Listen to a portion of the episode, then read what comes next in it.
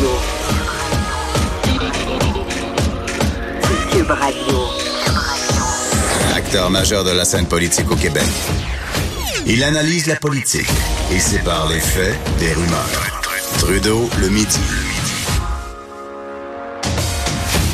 Bon midi, bon jeudi. Aujourd'hui, on est le 20 juin 2019.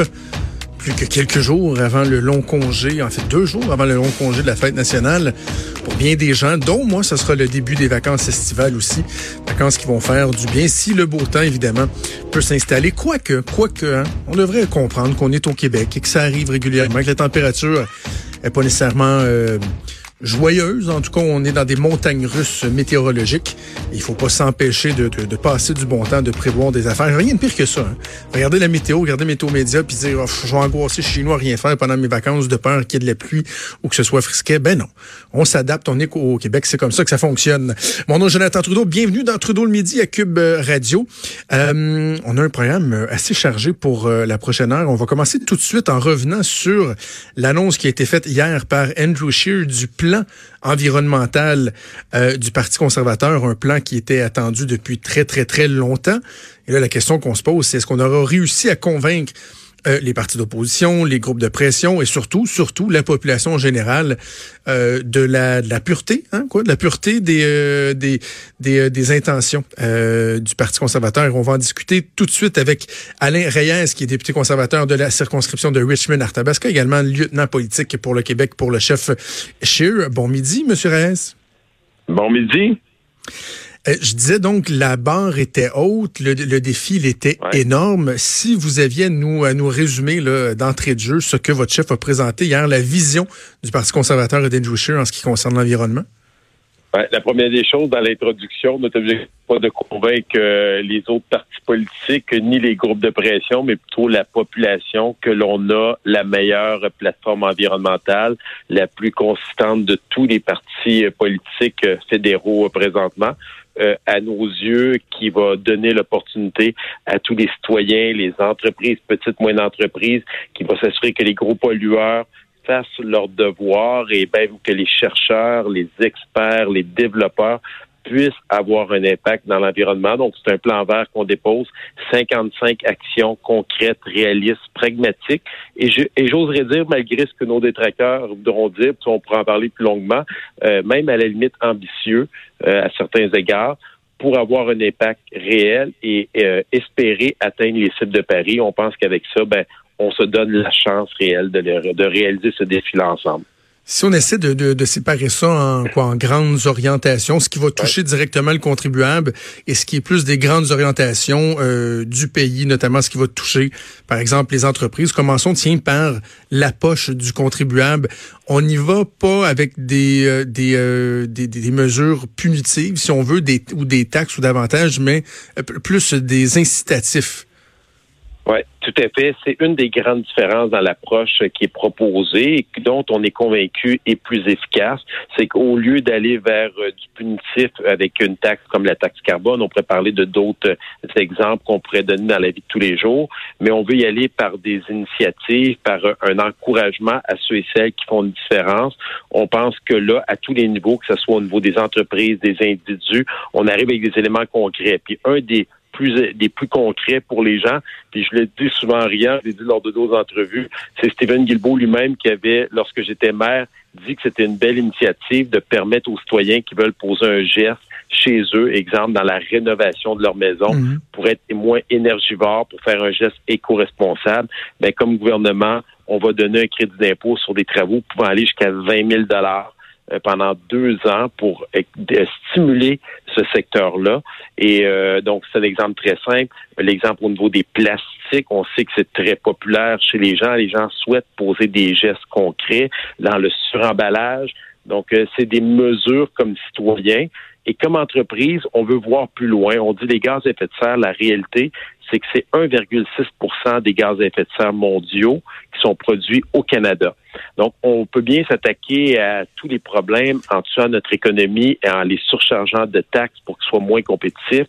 Mais au bout de la ligne, si on ne travaille pas mondialement, en mettant en valeur nos succès et en les exportant, on n'aura pas d'impact sur l'environnement réellement. Donc, on dit les vraies choses, on ne se met pas la tête dans le sable et on pense qu'avec des mesures comme celle-là, ben, on peut euh, faire une différence au niveau des entreprises.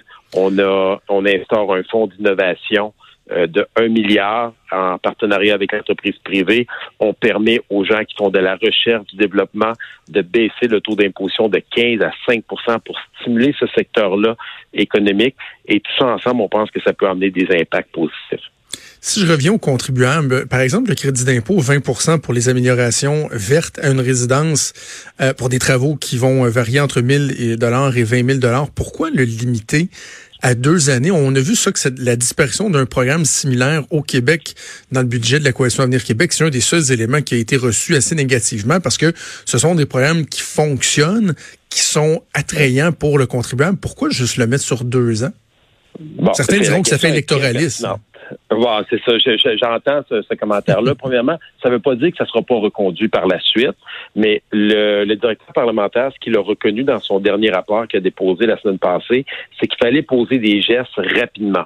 Euh, certains parlent d'urgence climatique, chacun à son niveau d'intensité dans la façon de prononcer le mot. Mais si on veut que les changements se fassent et qu'on est conscient de ça, on dit donnons-nous deux ans pour s'assurer de stimuler ce secteur-là économique, créer un mouvement. L'idée, c'est pas de remplacer le secteur privé, mais c'est de partir la roue, au même titre qu'on est en train de le faire avec les véhicules électriques. Donc, euh, vous pouvez, vous pouvez imaginer que lorsque ça va devenir la norme, que les prix vont baisser au niveau de la production des véhicules électriques, les gouvernements vont tranquillement se retirer de ce secteur-là pour laisser place au libre marché de façon logique, c'est ce qui devrait arriver euh, au bout de la ligne. Donc, nous, ce qu'on veut, c'est de créer cet incitatif, de s'additionner aux autres programmes qui sont là. Cela étant dit, si après deux ans, on se rend compte que c'est efficace, que ça porte fruit, moi, je ne suis pas dans le secret des dieux, là, on n'est pas encore au pouvoir, mais il n'y a rien qui empêcherait qu'un tel programme se poursuive par la suite. Mais là, ce qu'on dit, c'est que de façon accélérée, on va mettre euh, l'emphase sur ce secteur-là pour que les citoyens puissent voir un impact directement dans leur quotidien en termes d'économie d'énergie, mais en termes aussi d'amélioration de, la qualité de vie euh, dans leur résidence. On parlait, M. Reyes, du défi de votre chef euh, Andrew Scheer de, de convaincre les gens. Bon, euh, on le disait, le but, c'est pas de convaincre les groupes de pression ou les autres partis politiques, mais n'empêche, souvent la réception va contribuer à ce que euh, les personnes qui sont dans, dans, dans, le confort de leur foyer, tiens, vont, vont, vont se faire une opinion sur la question. Je veux qu'on revienne à une entrevue qui a été effectuée ce matin dans l'émission de mon collègue Benoît Dutrisac avec Patrick Bonin de Greenpeace. Et ah. lorsqu'on parlait de, de scepticisme, voici ce que M. Bonnet va dire. Ben, écoutez, si j'étais l'industrie pétrolière aujourd'hui, je serais très content de, ce plan-là. C'est clairement une réponse aux demandes, entre autres, euh, du lobby pétrolier. Il n'y a rien là-dedans qui permet d'espérer que les conservateurs vont faire un virage ou commencer à se préoccuper sérieusement de la question climatique.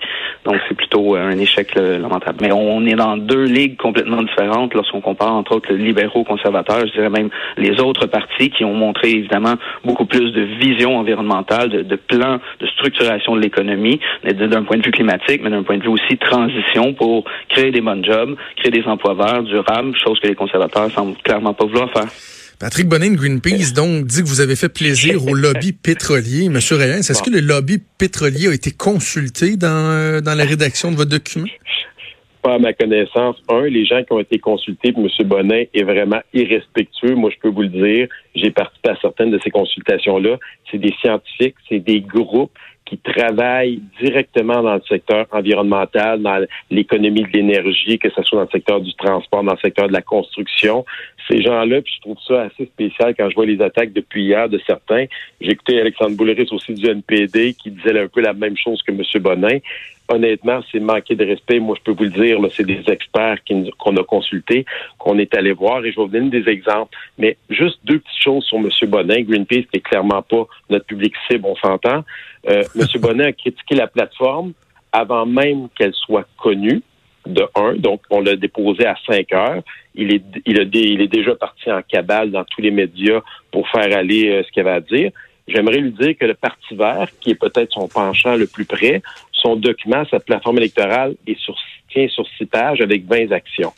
Le NPD, qui est le deuxième parti qu'on pourrait penser le plus près du parti euh, du, Greenpeace, un document de 22 pages, 18 actions concrètes qui, qui semblent être concrètes de leur côté. Moi, je suis prêt à challenger n'importe quelle de ces personnes-là euh, avec toutes les plateformes fédérales et d'aller discuter de chacune des positions. Et si M. Bonin dit que de mettre en place un crédit pour les brevets verts, c'est une mauvaise mesure ou une mesure qui aide l'industrie pétrolière, ben, je m'excuse. Un fonds pour l'innovation sur les technologies vertes, je trouve que c'est très loin des industries pétrolières. Innovation de pointe dans le là je nomme juste les grands titres du document que j'ai devant moi. Innovation de pointe dans les transports, soutenir le secteur agricole, faire des carburants renouvelables une meilleure option, assurer la sécurité de nos communautés, combattre les émissions des feux de forêt, travailler avec les communautés autochtones. mais, mais M. Reyes, on, on passera pas au travers des 55 propositions. On, on passera pas au travers des 55 propositions, mais, ce que certains disent, ce que certains disent, M. Reyes, c'est que il y a, y a, de bonnes intentions là-dedans, mais lorsque vient le temps de dire, par exemple, on va atteindre les cibles fixées suite à l'accord de Paris pour 2030, Comment pouvez-vous dire que vous allez y arriver alors que la plupart de ces initiatives-là, de ces mesures-là, ne sont pas accompagnées d'un instrument de mesure, d'être capable de dire, ben voici, faisant ça, nous allons réduire de tant de tonnes de, GES, de et, pouvoir dire, ben au, au, final, au total, on pense qu'on va y arriver. Donc, c'est vrai que ça peut donner un peu l'impression que c'est des espèces de vœux pieux de dire on va atteindre ces cibles-là parce qu'on n'est pas en mesure de de le quantifier. Oh, est tout à fait d'accord. Puis je pense qu'aucun parti qui le fait. Là, je me défi de me sortir ça des autres partis politiques. Pourquoi? Parce que c'est encore très abstrait. L'idée, c'est la vision, ce que l'on veut apporter. Puis le plus grand argument que tous les experts garochent un peu partout, puis je rajouterai les analystes politiques là, qui se sont fait plaisir euh, depuis hier euh, sans voir, euh, certains, je pense, ont pris le temps de lire le document, reviennent toujours à la même chose. Il n'y a rien de punitif qui a été mis en place ce n'est que des incitatifs. Moi, je vais vous mhm. parler de choses concrètes présentement. Moi, je suis l'ancien maire de Victoriaville. Euh, les villes instaurent dans leur taxe municipale une taxe à l'enfouissement pour pénaliser l'enfouissement parce que ça coûte cher puis qu'on veut limiter puis on va envoyer les produits dans la récupération des matières putrescides. Moi, je pense pas qu'il y ait aucun citoyen, aucun de vos auditeurs qui sait exactement comment dans son compte de taxe. Et là, ultimement, il faudrait qu'il soit propriétaire parce que s'il est locataire, il ne le verra pas du tout combien il paye pour enfouir ses déchets au site d'enfouissement par la ville. La personne qui décide de faire le choix de prendre son produit, de le mettre dans le bac vert ou bleu, dépendamment de la municipalité, ou dans le bac brun des matières putrescides, il le fait parce qu'il y a eu un incitatif, parce qu'il a été éduqué, parce qu'il y a eu de la sensibilisation, parce qu'il y a eu de l'information. Celui, on a beau mettre une taxe de 5 sous sur chaque sac de plastique non réutilisable à l'épicerie, il n'y a personne qui se prive d'acheter le sac de plastique de 5 sous s'il veut pas amener ses sacs à lui ceux qui font ce choix-là, c'est parce qu'ils ont été conscientisés face à cet impact-là. Dernier exemple que je tiens à donner aux gens, les véhicules électriques. Moi, j'ai fait l'achat d'un véhicule branchable avant même que les subventions soient en place. J'ai fait ce choix-là personnel. J'avais les moyens de me le payer personnellement, ce qui n'est pas le cas de la grande majorité des gens.